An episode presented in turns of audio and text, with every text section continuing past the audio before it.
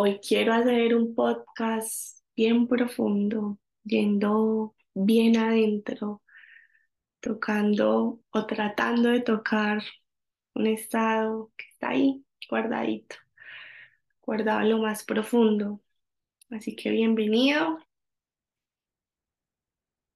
Dice, quita todos los distractores que haya a tu alrededor.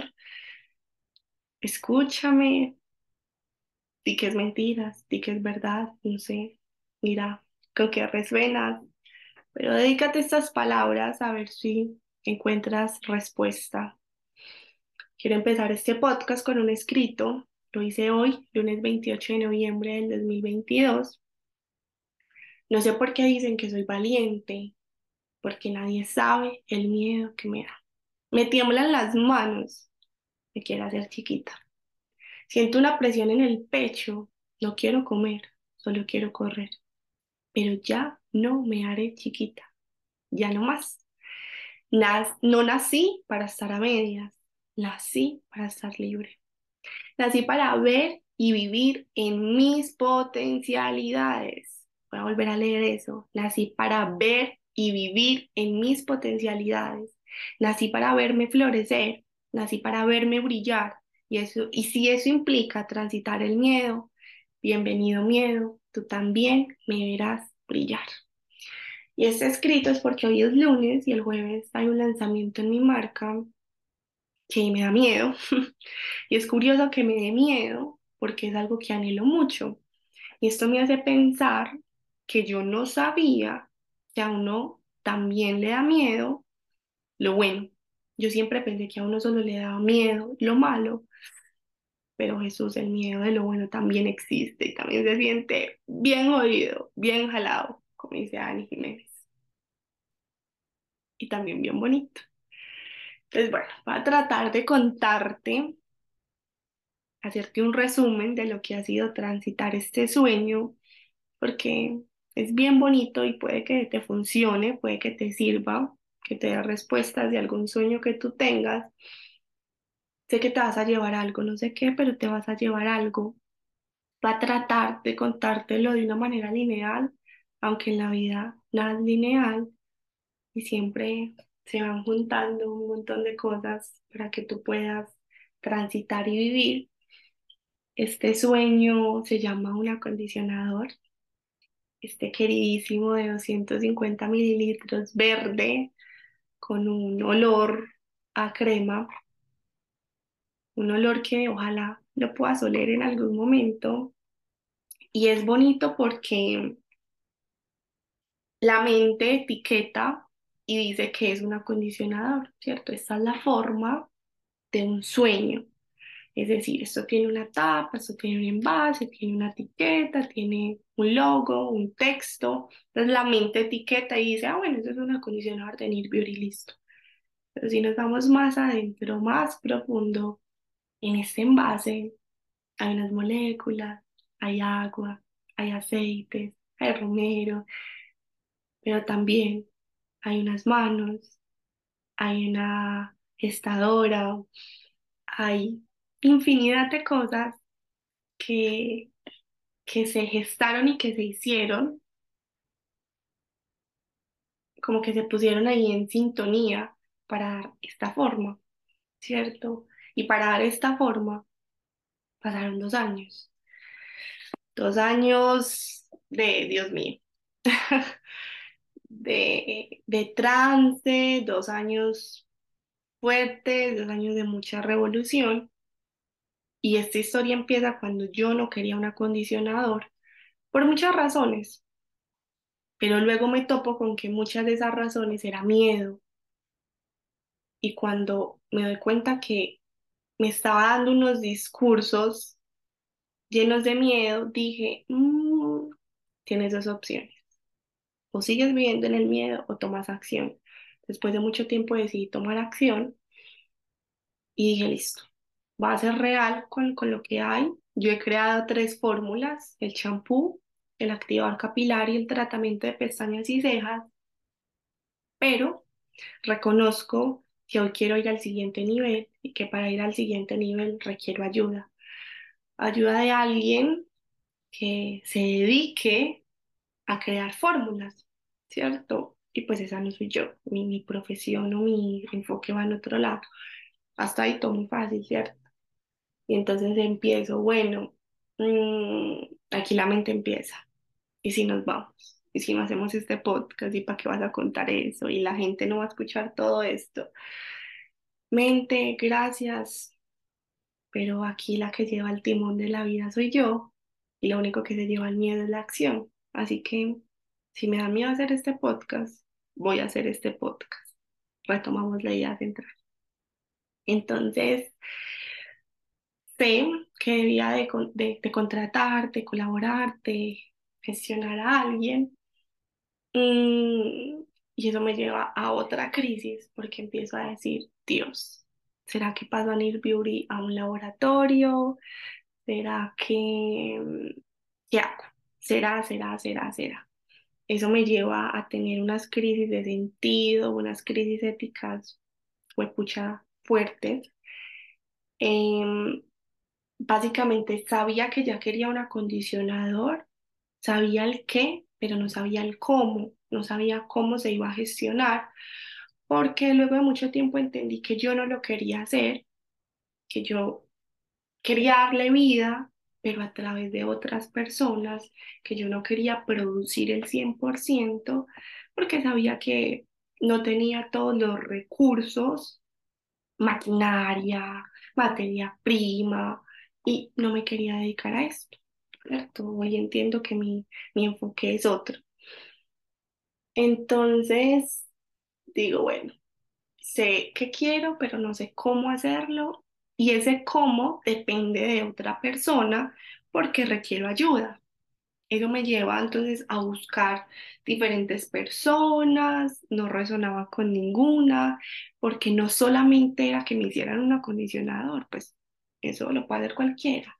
Tenía que tener sentido, sentido con lo que yo soy, sentido con lo que mi marca es. Entonces tenía que tener ciertos componentes, que fuera artesanal, que la materia prima fuera local, que hubiera sentido en las manos que hicieran esto. Suena fácil, pero me pucha, me llevo, vuelvo y retomo a varias crisis de sentido. Encuentro una primera persona, no se gestionó, no sucedió nada. Luego digo, bueno, ¿y si paso a ir Beauty a, a un laboratorio? Y entonces así puedo tener INVIMA y así puedo crecer y bla, bla, bla, bla, bla. La vida sabe cómo es esas cosas. Me abren las puertas de un lugar, de un laboratorio muy grande aquí en, en Medellín. Y, el señor, no recuerdo ni su nombre, pero te amo. Gracias por enseñarme y por mostrarme el camino me dice, ven, yo te muestro que detrás de maquilar y de hacer todo un producto en un laboratorio. Recuerdo estar sentada con el químico, bueno, como con todas las personas, enseñándome, mostrándome el laboratorio. Ojo, aquí hago un paréntesis. Esta es Vanessa, el pensamiento, el sentimiento de Vanessa. Este es mi sueño, no sé cuál sea el tuyo. Y empecé a notar ¿cómo decirlo? Anotar más que irregularidades, anotar un capitalismo y anotar una, un no sentir. Entonces, para no entrar en detalles, ¿cierto? Pues porque habrán datos que no se puedan contar, porque pues no, la idea no es hablar aquí mal de nadie, sencillamente contarte mi experiencia. Era muy desde el hacer. Entonces hay que producir mil champús, dos mil champús, tres mil acondicionadores para que esto pueda ser rentable. Hay que hacer, hay que hacer, hay que hacer, hay que hacer. Y yo dije, güey, un momento, ¿y dónde está el sentido de todo esto? ¿Dónde está la magia? ¿Dónde están las plantas sagradas? ¿Dónde está la tribu? ¿Dónde está el reiki? ¿Dónde están las manos? ¿Dónde está el estado sublime, donde está el sentido de todo esto, no lo hay. Entonces, uf, recuerdo el sentimiento de ese día y mi mente se fue por allá a empezar a producir, a ver un montón de productos de Need Beauty. Yo decía, ¿qué voy a hacer? Mierda, ¿qué voy a hacer? Básicamente, el, como que la duda estaba en si pasaba a Beauty a un laboratorio, a un laboratorio grande donde empiecen a maquilar muchísimos productos o seguir haciéndolo de manera artesanal. Entonces, recuerdo que en ese momento lo que me ancló no fue la plata. No fue este celular, no fue mi computador, no fue nada de lo que Nir Beauty físico me ha dado, sino las personas. Pensaba en esa mujer que tuvo cáncer y que con Nir Beauty recuperó su cabello. Pensaba en ese ser que ha tenido depresión y que se le cayó el cabello impresionante y que con Beauty pudo recuperarlo. Pensé en ti, pensé en mí, pensé en mi testimonio, pensé en todas, pensé en todas esas mujeres que han recuperado su cabello con Nir Beauty y recordé el qué de Nir Beauty, cuál fue mi propuesta de valor cuando yo inicié esto.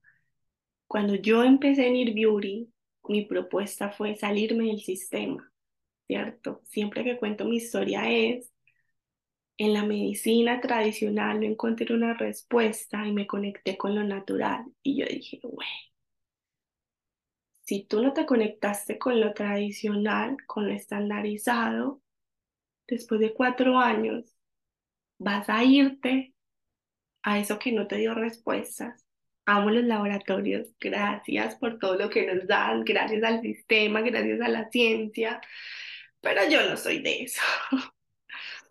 Yo soy de la Pachamama, de ir, coger una planta, de rezarle, de coger este acondicionador y ponerlo en mi corazón y llorarle y rezarle y meditarlo y ponérmelo aquí cerquita del corazón y decir gracias y cuando estoy haciendo los champús es una olla grande y pongo mis manos sobre, sobre ese champú y abro mi corazón y pongo velas, frecuencias y digo, esta va a ser la mejor producción de champú porque le va a llegar a los seres perfectos, porque vamos a recuperar el cabello y en mi mente empiezo a imaginar esos testimonios que van a llegar. Esa soy yo y eso no lo hacen en un laboratorio. Entonces, en esa reunión empecé a pensar en todas estas mujeres medicina. Yo decía, voy a dejar de ser lo que yo soy por, por plata. Yo decía, no, yo no soy esto. Claramente, uno empieza ahí como, me pucha, ¿qué está pasando? ¿Qué estoy sintiendo? Me sentía muy mal, me sentía muy frustrada. Y fui donde mi, mi terapeuta Dani Jiménez, que sabes que te amo, que te honro y que se me arruga el corazón cada vez que hablo de ti porque te admiro un montón. Y Dani me decía, hola, bienvenida, estás teniendo una crisis ética. Y yo, esto se siente muy mal. Y me decía, tienes dos opciones. O sigues actuando en resonancia con lo que tú eres o te adaptas al sistema capital que está allá afuera y tú decides que te, que te ayuda, ¿cierto? Y yo dije, uy, me voy a volver la hippie de la familia, pero esto es lo que resuena conmigo. Y al yo decir esto es lo que resuena conmigo, tuve que renunciar a muchas cosas, ¿cierto? Renunciar quizás a exportar, renunciar quizás a tener producciones de 3.000 champús, renunciar a estar en centros comerciales, renunciar a que Near Beauty se vuelva masivo. A eso renuncié. Pero es que yo no quiero eso, me di cuenta que ese no es mi sueño. Mi sueño no es ver a Near Beauty en todos los centros comerciales. Mi sueño no es ver a Near Beauty en televisión. Mi sueño no es ese. Ese es el sueño de alguien más. Ese es el sueño de alguien que sueña la redundancia, con tener una multinacional. Mi sueño es diferente. Mi sueño es ese mujer a mujer. Mi sueño son las plantas sagradas. Mi sueño es la tribu, la comunidad. Mi sueño son, no sé, los indígenas. Mi sueño es las esencias, mi sueño es lo personalizado. Y entendí que cuando algo se vuelve, esta es mi verdad, cuando algo se vuelve tan masivo, se pierde la magia. Conocí el detrás de cámaras de muchas cosas y dije, uy, no, muy lindo, muy todo, pero esto no tiene sentido. Y yo ya viví mucho tiempo de mi vida sin sentido y yo ya no quiero eso. Entonces dije, rayos, si no quiero pasar a Beauty a un laboratorio porque esto implica volverme capitalista y esto implica perder la magia y esto implica un montón de cosas, ¿qué hago? Dios, Jesús, Buda, el que sea, el que me escuche, el que me hable, el que ángeles, lo que sea que esté ahí, ¿qué hago entonces? Aquí recuerdo una vez en una asesoría que tuve, esta persona, esta mujer me mira a los ojos y me dice, mira, Vale, lo que tú haces, ese proceso que tú haces, no te lo va a hacer nadie. Nadie te va a hacer el champú de esa manera, porque eso no es rentable para un laboratorio, ¿cierto? Para el laboratorio lo importante es producir masivamente y tú no quieres eso, entonces decídate qué, qué vas a hacer es, es poco fácil esas renuncias porque yo dije, wow, con toda la información que estoy teniendo, el mundo no va a cambiar. El mercado no va a cambiar porque yo salga y diga, los laboratorios producen masivamente y bla, bla, bla, bla. Eso no va a cambiar, pero mi verdad sí va a cambiar, ¿cierto? Yo decía, después de cuatro años, yo no puedo llegar a mi casa sintiéndome una basura porque estoy saliendo a decir un montón de cosas, pero yo sé que la realidad no es así. Entonces yo decía, esto no lo quiero. Aceptar que no quería eso, pues fue pucha, fue difícil porque la gente te va idealizando y la gente te va poniendo en unos pedestales que, que uno empieza a creer que ese es el sueño de uno. Entonces a mí muchas veces me dicen, Vane, tu, tu marca pucha, tiene todo el potencial, vas a llegar a todos los centros comerciales, vamos a ver a Beauty en todas partes. Y yo pensaba que ese era mi sueño, pero ese no es mi sueño. Y renunciar a esas ideas también duele. Entonces, luego de que hago el duelo de que eso no era lo que yo quería, digo, bueno, entonces, ¿qué es lo que yo quiero? ¿Cierto? Entonces, empiezo a delimitar y a decir, Quiero productos elaborados artesanalmente. Quiero productos donde haya materia prima local. Quiero productos donde intervengan mujeres. Quiero productos donde tengan sentido, donde haya historia por contar.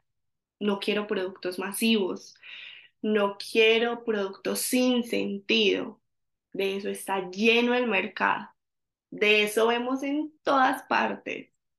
Gracias multinacionales, pero sin sentido nos hemos pasado viviendo la vida. Yo dije, yo no quiero eso.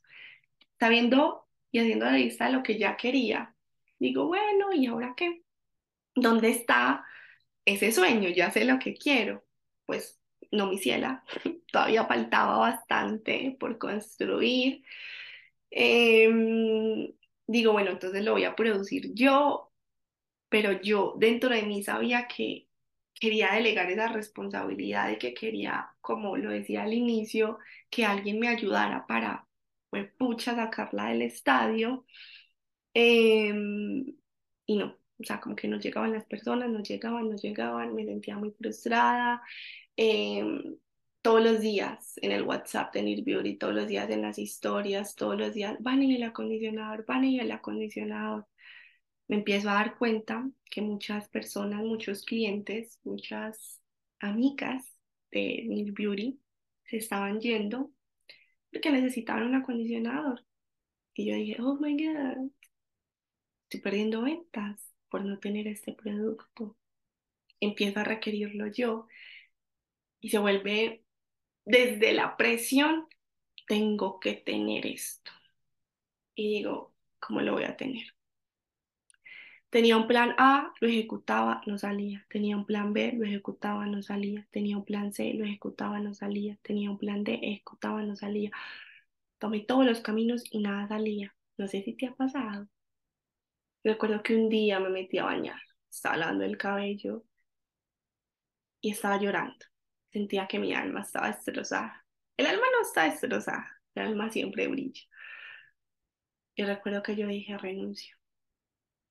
Así, de sencillo, ya, me cansé. Me cansé de sentir que estoy luchando, de sentir que estoy nadando contra la corriente. Llevo más de dos años intentando y ahí empieza el estómago a sonar, o sea, y se siente, el cuerpo sabe lo que, lo que ha pasado y lo que he transitado. Y llorando en el baño decía, me cansé, me cansé de insistirle a la vida por un sueño y que esto no suceda, que esto no se vea manifestado. Lo escribía, lo ponía en meditaciones, bueno, cualquier vaina hippie que se haya inventado en la vida, yo lo hice, yo lo hice para poder ver un acondicionador físico. Y ese día dije, renuncio, ya. Si 500 mil personas me van a dejar de comprar champú porque no hay acondicionador, pues que se vayan porque yo ya no quiero más, yo ya no quiero insistir más, yo ya me cansé, me cansé de vida de insistir en un sueño que no se está dando y que me está frustrando demasiado, porque la frustración era demasiada. Sentía que estaba caminando a paso de tortuga y que nada se daba.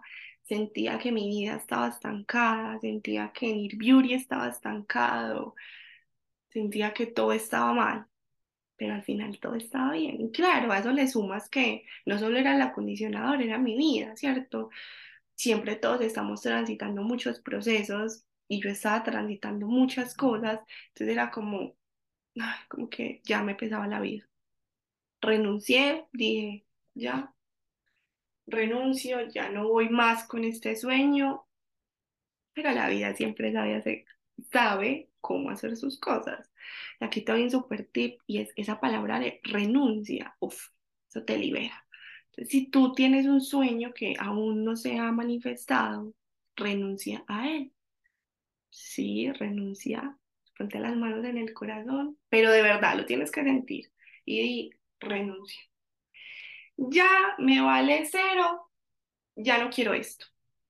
Porque cuando tú renuncias, le das paso al universo a que él actúe por ti.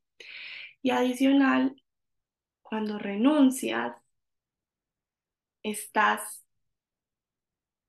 dando, dándote la posibilidad de conectar con lo que tú anhelas, ¿cierto? Entonces es como ya yo no quiero desde la necesidad, sino que yo ya quiero desde el anhelo. Entonces yo no quiero desde la necesidad, sino que yo quiero desde el anhelo. Yo cuando renuncié ya no sentía que tenía que tener un acondicionador para triunfar, triunfar entre comillas, sino que era un anhelo del corazón, un anhelo lindo, un anhelo que se siente bonito. Entonces ahí las cosas cambian, ya no era una necesidad, sino que era un anhelo. Y ahí hay una diferencia bien importante. Renuncio, y no sé en qué tiempo, porque la verdad perdí como ahí el, el lapso de tiempo, voy a un evento, a un evento muy bonito y Ale, mi novio, me presenta a alguien, Manu, te amo, gracias por estar en mi vida y por llegar. Y hablando y hablando y hablando, digo, ve, Manu me puede funcionar, Manu puede ser quien ejecute esta idea. Eh, la empiezo a seguir, bueno, y luego conversamos, conversando, conversando. Manu era la persona. Esa mujer era la persona, y en estos momentos recuerdo ese primer momento donde la vi, era esa persona que yo llevaba dos o tres años buscándola. Y fue como, wow, la encontré. Después de casi tres años, encontré a la persona que estaba buscando sin manifestarla, sin pedirla, sin angustiarme, sin sentirme frustrada, sin nada de eso, sencillamente la encontré.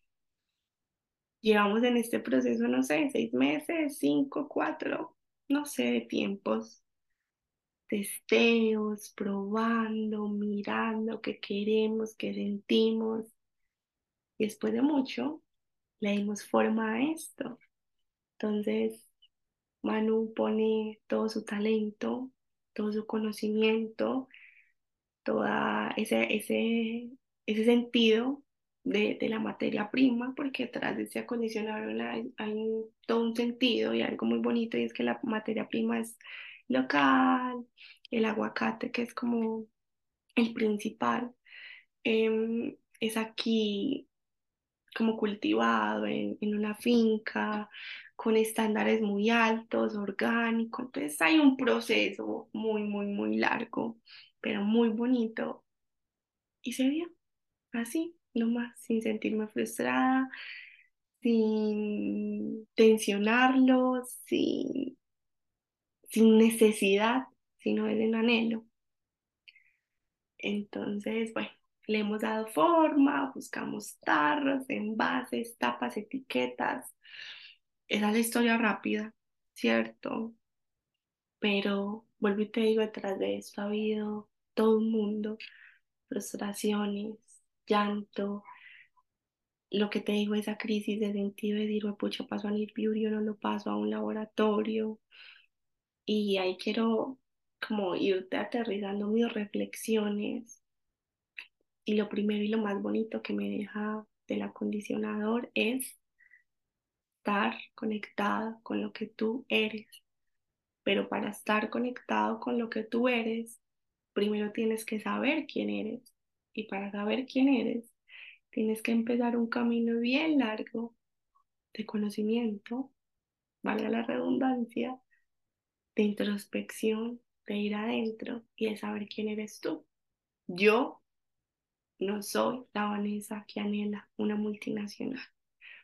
Yo no soy la Vanessa que anhela vender masivamente. Yo no soy la Vanessa que anhela el capitalismo. Yo no soy la Vanessa que anhela producir, producir, producir. Yo soy la Vanessa que ama la cultura chamánica. Yo soy la Vanessa que ama las aproximaciones al Reiki, a los indígenas, a la medicina. Por medicina me refiero a mambe, viajecito, diferentes cosas. Yo soy la Vanessa hippie. Yo soy la Vanessa que ama a las mujeres medicina. Yo soy la, la Vanessa que ama las plantas sagradas. Yo soy la Vanessa ancestral.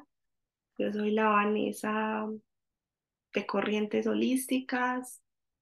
Yo soy la Vanessa que no quiere correr a donde todo el mundo corre.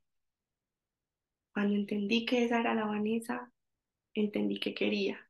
Cuando entendí que quería, desde el anhelo, desde el corazón, no desde la mente, no es de lo que la sociedad dice, no es del capitalismo, no es de encajar, ahí se da, ahí se fue dando, ahí se fue dando y ahí se fue gestionando hasta que llega. Algo que escuché el año pasado es, si un sueño viene del corazón, se dará. Tarde o temprano, se dará. Yo creí que tenía muchos sueños.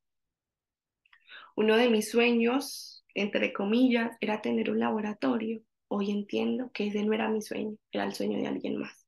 Era el sueño de lo que todo el mundo dice, porque es que todo el mundo dice que uno va al colegio, luego va a la universidad, luego se compra una casa, un carro y es exitoso y bla, y, y otra mierda del sistema capitalista, y perdón la palabra, pero no encuentro otra palabra.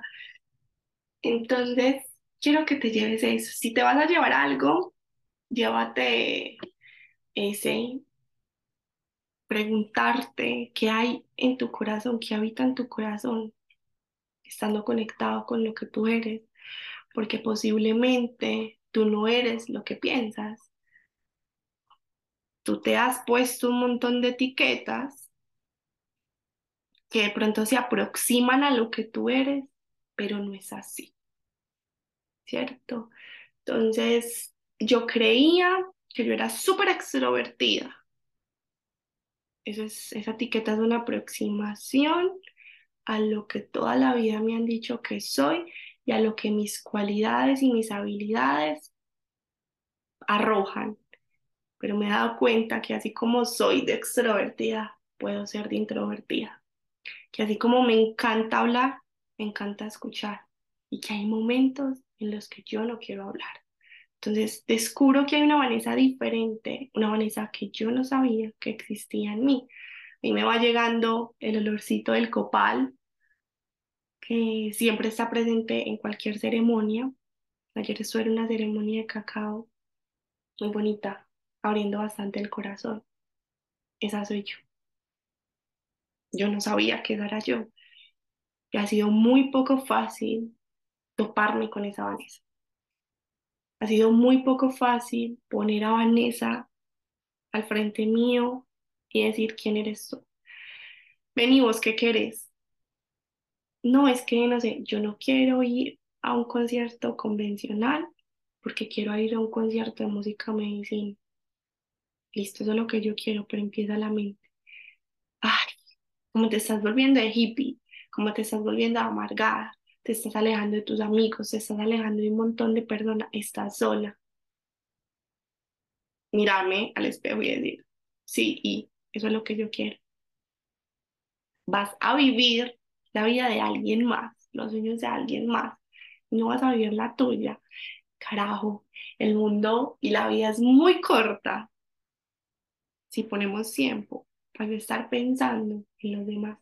Aquí hay un tema y es que decimos, no, yo no pienso en los demás, a mí no me importa que, el que dirán, sí te importa. sí te importa porque vivimos en sociedad, vivimos culturalmente buscando acoplándonos, acoplarnos. Es así, ¿cierto? Somos seres humanos que se deben de acoplar a una cultura para poder vivir. Eso es real, ¿cierto? Entonces sí, sí te importa lo que piensan los demás y eso no está mal. Lo que está mal es que por ese miedo tú no vivas la vida de tus sueños, tú no vivas la vida que en serio tú quieres, que tú pases tu vida no solo pensando, sino viviendo lo de alguien más. Y aquí es muy curioso, porque todo el mundo anhela lo de todo el mundo. Aquí es muy curioso porque todo el mundo sueña con lo que tiene el otro. Aquí es muy curioso porque nadie vive de una manera genuina.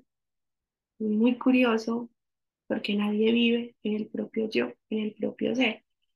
Y aquí diría, ajo, que estuviera en un círculo de mujeres. Entonces, no sé qué te lleves de esto. No sé si he sido clara, coherente, pero Así se siente escuchar o si escuchar a, tu ser superior, no sé cómo lo quieres poner a esto. Y tengo un fragmento para ti y un libro que te puede servir. Y dice, considero que existe un oficio para cada persona y en la medida que se dedique a ello, puede evolucionar emocionalmente en todas sus relaciones. Es decir, el sentido de la vida se manifiesta cuando hayas el oficio donde vibra tu espíritu, sea el que sea. Aquello a lo que cada vez le inviertes más tiempo, el oficio que se hace con amor, es el río de la vida que fluye sin detenerse y desemboca en el mar. Tú eres parte del fluir de la vida, que es laboriosa y se proyecta al infinito. Por lo tanto, si identificas lo que amas hacer, Nadie puede darte las pautas porque se establecen en tu interior y fluyen de adentro hacia afuera. Y ese es el resumen. Si tú me conoces y tú dices, uy, Vane ha logrado un montón de cosas este año, es por eso. Porque he vivido de adentro hacia afuera, sintiendo y viendo mis potencialidades, exteriorizándolas no al contrario, como he vivido mucho tiempo. Entonces he estado, si hay adentro, y de adentro que puedo sacar y darle al mundo. Me he encontrado que adentro hay una Vanessa que me da escalofríos, una Vanessa bien diferente, una Vanessa bien fuerte, bien tenaz, llena de tenacidad, una Vanessa mágica, una Vanessa muy hippie, pero una Vanessa que quiere revolucionar su existencia. Por consiguiente, empiezas a ser el director de la orquesta y te conviertes en el protagonista de tu historia. Cuando eso sucede, empiezas a identificar tus deseos más profundos, aquellos que si no satisfaces te pasan la cuenta de cobro con los años. Por esa razón, cuando descubres tu oficio, te ocupas de ti mismo. No importa si estás triste, alegre, iracundo, nostálgico, con o sin dinero. Lo relevante es que eres útil no para los demás, sino para ti. Los otros, con todo el respeto que se merecen, pueden esperar. Luego, es una ley universal. Ahí sí los otros se interesan. Al dedicarte a un oficio con el tiempo, comprendes que es irrisorio controlar tus emociones.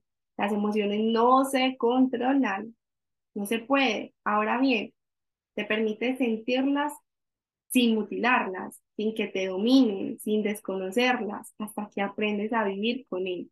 Eso es evolución emocional. A partir de un oficio. Entonces, muy lindo eso. Ahí te puede dar un sentido de tu propósito. Y para ir cerrando, primero agradecerte por llegar aquí, por darle forma al sueño a este que es el acondicionador de Mir Beauty, pero que como te expliqué, va más allá porque tiene más que la forma, un sentido. Y decirte que, no decirte que creas en tus sueños. Ah, solo dice todo el mundo. decirte que creas en ti suena muy bonito, pero es muy superficial.